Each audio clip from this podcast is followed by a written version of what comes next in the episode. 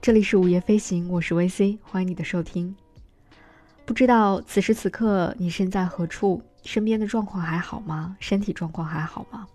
现在已经开始正常的工作生活作息了吗？或者还是和我一样，呃，身居在家中，在家办公，在线沟通？距离我们上一次节目的更新已经过去了一个多月的时间了。在这一个多月的过程当中，其实我想很多人可能都和我一样，经历了无论是情绪还是思想，还是各个方面的大起大落和百转千回。所以在很长一段时间，虽然我们身处在家中，哪儿都不能去，每天的活动范围只是这么一点点，我们似乎拥有大把大把的闲暇时间，可是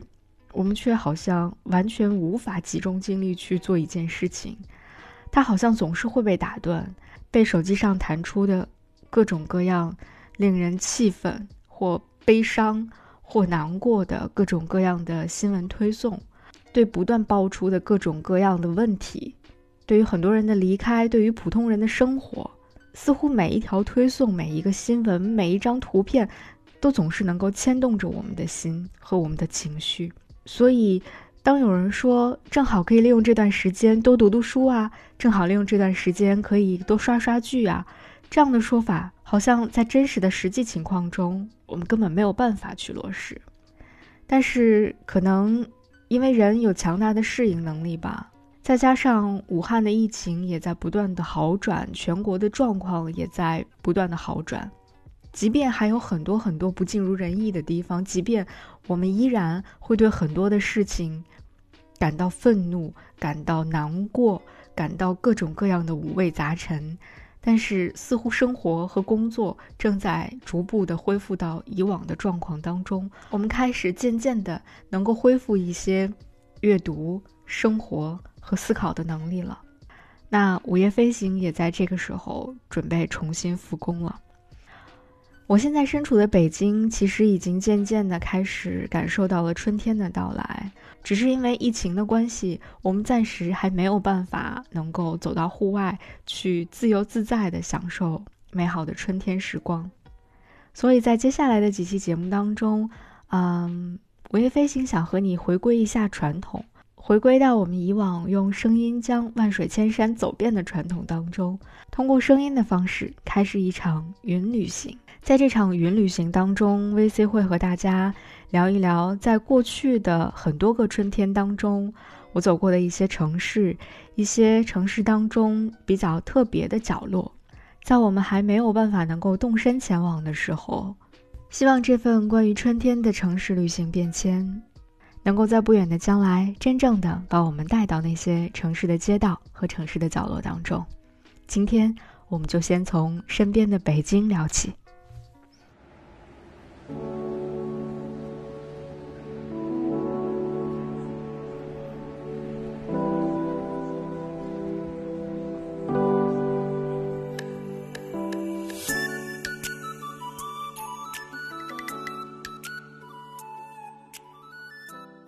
其实每年春天应该说是北京全年当中最舒服，也是最适合出门去走一走、看一看的时节。至少对于我来说是这样的。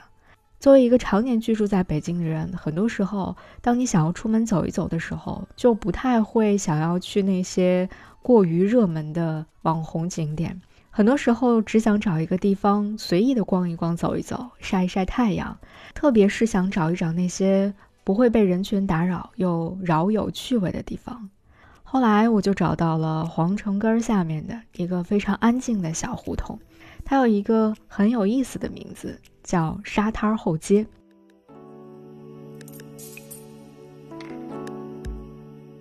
说起沙滩这个名字，其实它跟大石烂，北京的大石烂是有点像的。这两个地方的所谓正确读音和他们在汉语字典当中的读音是不一样的。就像大石烂不能读成大栅栏一样，如果你把沙滩儿读成了沙滩的话，可能很多人都不知道你在说的是什么地方。北京怎么会有沙滩呢？那北京既然没有沙滩，这个地方又为什么写作沙滩两个字呢？其实，据传说，呃，沙滩这片地方其实在古代的时候是有古河道的。正是因为古河道在这个地方留下了一片沙滩，北京城在建成的时候，这个地方会出现流沙不止的情况，所以大家就把这个地方写作沙滩。而根据北京人的这种发音的习惯，这个地方久而久之就被大家称为沙滩了。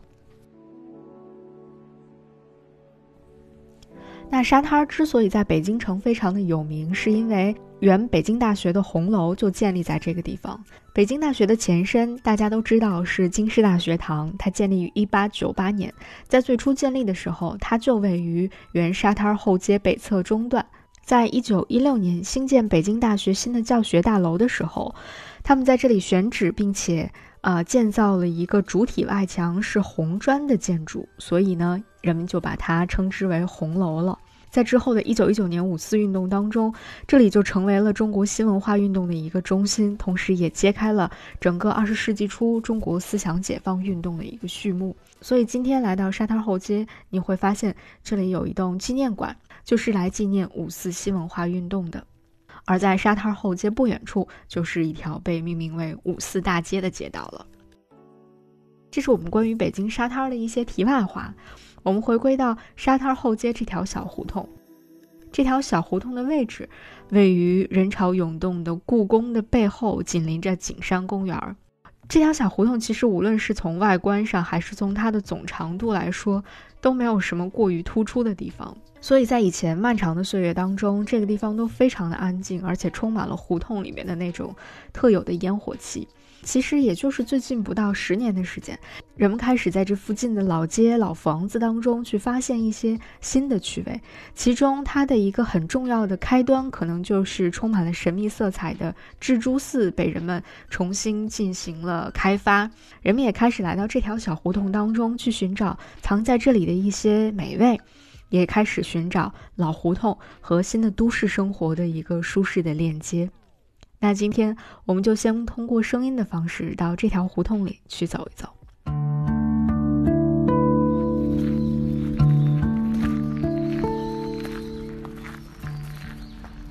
相信很多人和我一样。啊，在我们休息的时候，特别是在周末的时候，我们的一天大多都是从临近中午时分才开始的，所以也不必赶早，也不必着急，就在人流量非常适中，而且阳光明媚的十一点钟左右，去距离沙滩后街咫尺之遥的景山公园里去转一转吧。景山公园现在的门票大概只有两块钱，所以让人完全没有压力。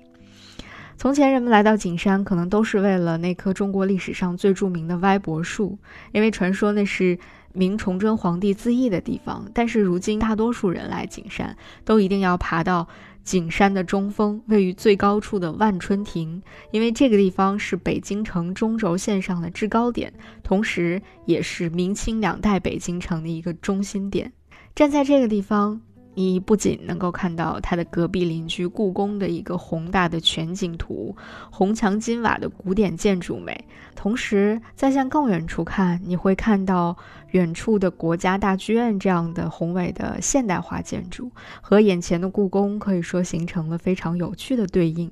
而向你的左手边看去，你会看到 CBD 林立的高楼，都构成了一幅颇有意味的画面。而你转身回望，你就会看到北海公园当中矗立的那座白塔在远处跟你遥遥相望。这个被称为京城第一揽胜点的地方，嗯，虽然我已经去过很多次了，但是它总会让你想要一来再来，想要一次又一次的站在这儿，趴在栏杆上看会儿风景，吹吹风，晒晒太阳，好像只有这样才会让你觉得没有枉费北京美好的春日时光。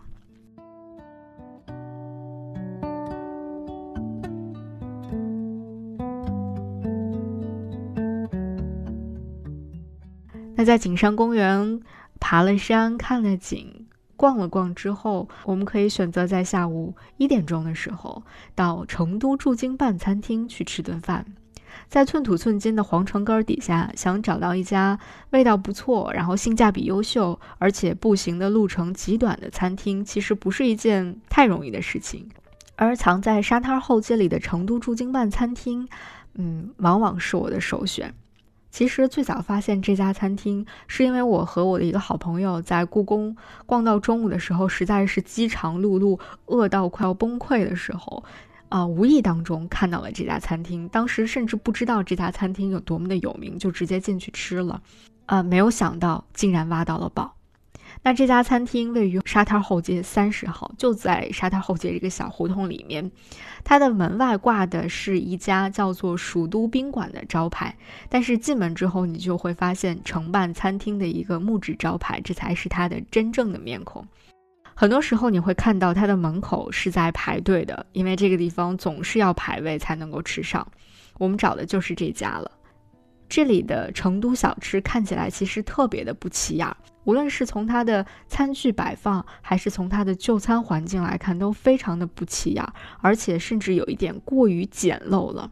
但是当你吃到他们最传统的，像担担面啊、红油抄手啊、炸麻团儿啊这样的典型的最简单但是却最市井的小吃的时候，你才会发现啊。这个地方真的是口味非常的正宗，而且一吃起来就知道，啊，是成都师傅的手艺。所以，无论你是跟三五好友一起到这儿来吃，还是自己一个人到这儿来吃，都可以找到适合自己的菜品。整个餐厅的装修其实都还保持着上世纪九十年代国营老店的风格。除此之外，它的营业时间也依然保持了国营傲娇风。它的营业时间是在中午的十一点到下午的一点半，以及晚五点到晚八点半，其余时间均不营业。所以，如果你想要吃到这家国营老店的成都味道的话，请一定卡好你的时间，也要做好排队的准备。所以我给大家推荐的时间就是在一点钟，啊，赶在它临关门前的半个小时来到这儿，啊，可能是刚刚好的时间。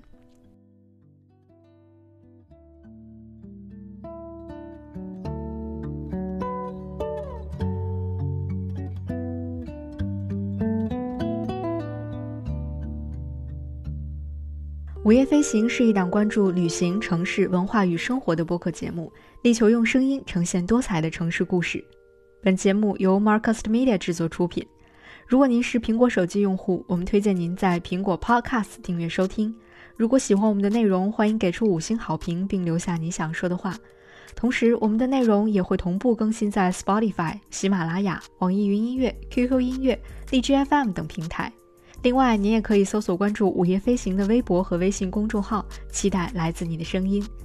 我们也欢迎有眼光的品牌来赞助我们的节目，支持“午夜飞行”做出更多更有深度和长远价值的好内容。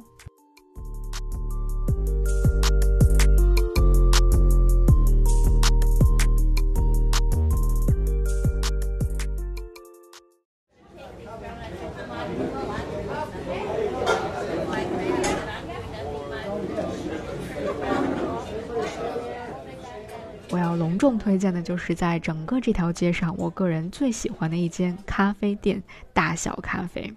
我每次来到这儿，我都会把下午茶的时间留给大小咖啡。其实最早知道大小咖啡、认识大小咖啡、爱上大小咖啡，是他，啊，最早开在北京香饵胡同的那一间只有三十四平米的老房子里面的咖啡店。那家咖啡店最早是从二零一六年就开始营业的。他们当时提出的目标就是要做全北京最好的咖啡馆。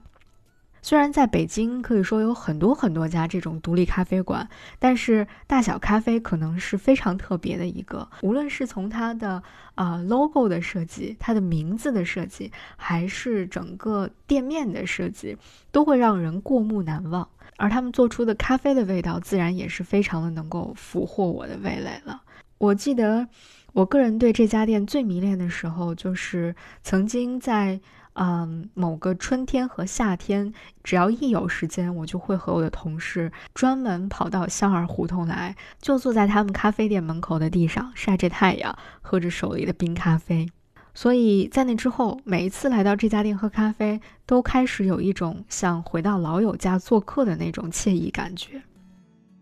在二零一七年夏末秋初的时候，由于胡同的改造，大小咖啡就从香饵胡同毕业了。但没过多久呢，这家咖啡店就又在沙滩后街开业了。除此之外，它还在北京的其他的几个地方陆陆续续的开了一些分店。沙滩后街算是开的比较早，也是比较特别的一家。它和老店不同，这家店是以黄绿色作为基调的，然后融合了室内的。呃，灯光啊，还有恰如其分的音乐呀，以及一些摆件的设计，都会让人感觉好像走进的不是一家咖啡店，而是一家充满了复古风情的 pub 一样。当然，这家店也会在特别的时段会有啤酒的供应，所以非常的棒。准确的来说，位于沙滩后街的这家大小咖啡，它的店并不是独立存在的，它是和一家名叫者行孙的国际青旅跨界合作的，使用了这家青旅一层的空间，所以你在店里不仅能够遇到来喝咖啡的人，还会遇到啊住在这家青旅的客人。相应的，住在青旅的这些客人，有的时候也会坐在咖啡店当中，跟大家一起来聊一聊天儿。店里长长的吧台很适合你跟好朋友们边喝边聊，也很适合一个人独来独往。你也不必担心周围人的目光，只需要享受自己的此时此刻就好了。如果你愿意的话，你也可以和咖啡师或者调酒师一起来聊一聊天，都是很愉快的体验。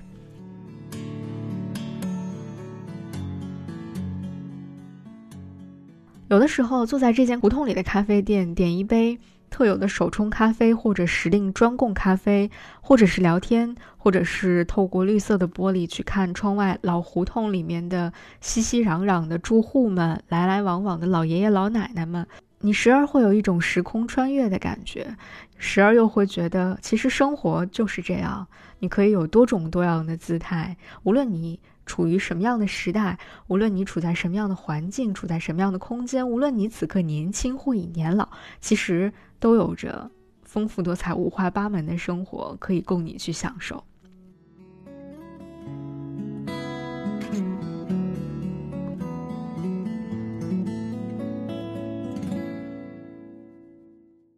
在天色渐晚、太阳即将落下的时候，我会推荐你去看看这个胡同当中最早被人们知道、关注起来的那个特殊的存在——蜘蛛寺。它现在还有另外一个名字，叫做 Temple 东景园。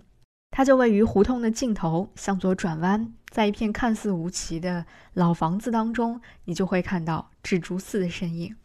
准确的讲，智珠寺其实不是位于沙滩后街，它在地图上显示的地址是景山后街松柱院二十三号松柱寺的西侧。如今，智珠寺和松柱寺已经一起共同成为了北京市的文物保护单位。早在约公元一四零九年的时候，明成祖永乐七年，伴随着故宫的兴起，永乐皇帝就选择在故宫的东北角和景山的东沿开始修建皇家御用的印经厂。这个印经厂就是专门用来去印刻供皇家使用的汉文和梵文的典籍的，而这就是智珠寺古建筑群的前身。此后，这个地方几经修缮和改制，到了乾隆皇帝时期，这个地方就已经发展成了北京城中最重要的藏传佛教的圣地之一。但是，随着历史的沿革，曾经显赫一时的古寺逐渐的被人们遗忘了，甚至陷入了破败当中。直到2007年，才被人们重新发现，并且修建了起来。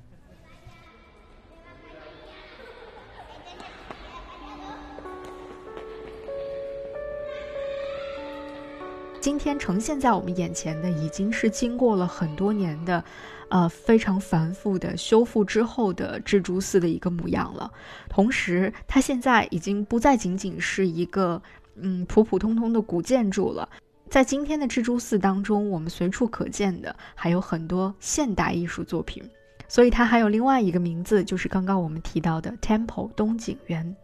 这里不时的会举办一些小型的现代艺术展，还有一些创意独特的小型音乐会、观影活动等等，都是那种小而精致的、非常有趣的活动。但其中最吸引人的，我想应该还是视觉艺术家 James Turrell 在这里设立的一个永久性的装置艺术作品，叫做 Gathered Sky。或许你可以把它理解为收集各种各样、不同颜色、不同种类的天空。啊，这个永久性的装置艺术呢，其实乍看起来就是一间能够容纳二十个人的纯白色的房间。来参观的观众们需要平躺在地面上，去仰望头顶的那一小片天空。这场特殊的展览就会从日落的时候正式开始。在日落开始之后的九十分钟的时间里，James Turrell 制造的光影世界会让我们忘记自己身在何处，也会让你忘记外面的喧嚣和噪音。你只需要抬头看那一小片天空，在自然光线和整个房间当中的人造光线的奇妙配合下发生的变化，让颜色、空气、耳边的音乐、自己的呼吸逐渐的融为一体。然后构成一个只属于你自己的世界。虽然在你的身边可能躺着你的其他的一起来参观的朋友们，但是我相信，其实即便是在同一场展览当中的二十个人看到的天空也是完全不一样的，感受到的世界也是完全不一样的。就像展览宣传语当中所提到的，他说：“使我们赋予了天空一种颜色。当我们抬头仰望的时候，光会知道我们在看它。”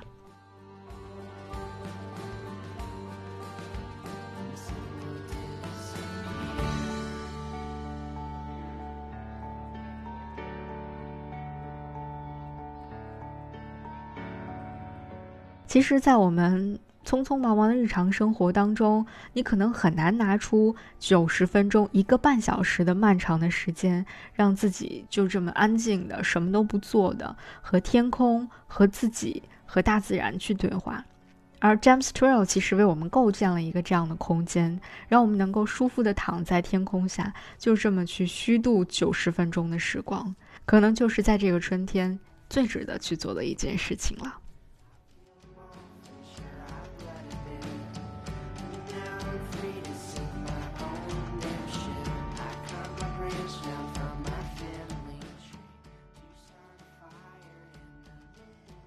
以上就是我们在沙滩后街这条长度甚至可能都不足一公里的小胡同当中度过的美好的一日春光。虽然我们现在可能还没有办法，啊，亲自到这些地方去啊，喝一杯咖啡，吃一顿午饭，啊，看一看天空，但不妨先把它放进你的 wish list 当中吧。当然，也希望我们这趟声音的旅程可以暂时缓解你无法亲身前往的一些遗憾和焦虑吧。我是维 C，这里是午夜飞行，感谢你的收听，我们下期城市漫游再见。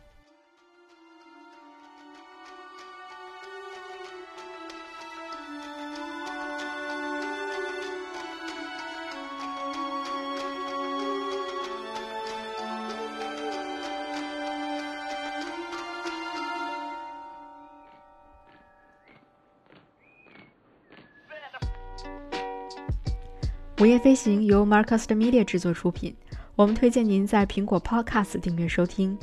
如果喜欢这档播客节目，您可以给出五星好评并留言评论。同时，我们的节目也会同步更新在 Spotify、喜马拉雅、网易云音乐、QQ 音乐、荔枝 FM、蜻蜓 FM 等平台。另外，您也可以搜索“午夜飞行”的微博和微信公众号，期待您的关注和反馈。我们也欢迎有意向的品牌来赞助支持这档播客节目，合作联系可发送邮件至 hello at marcustmedia.com。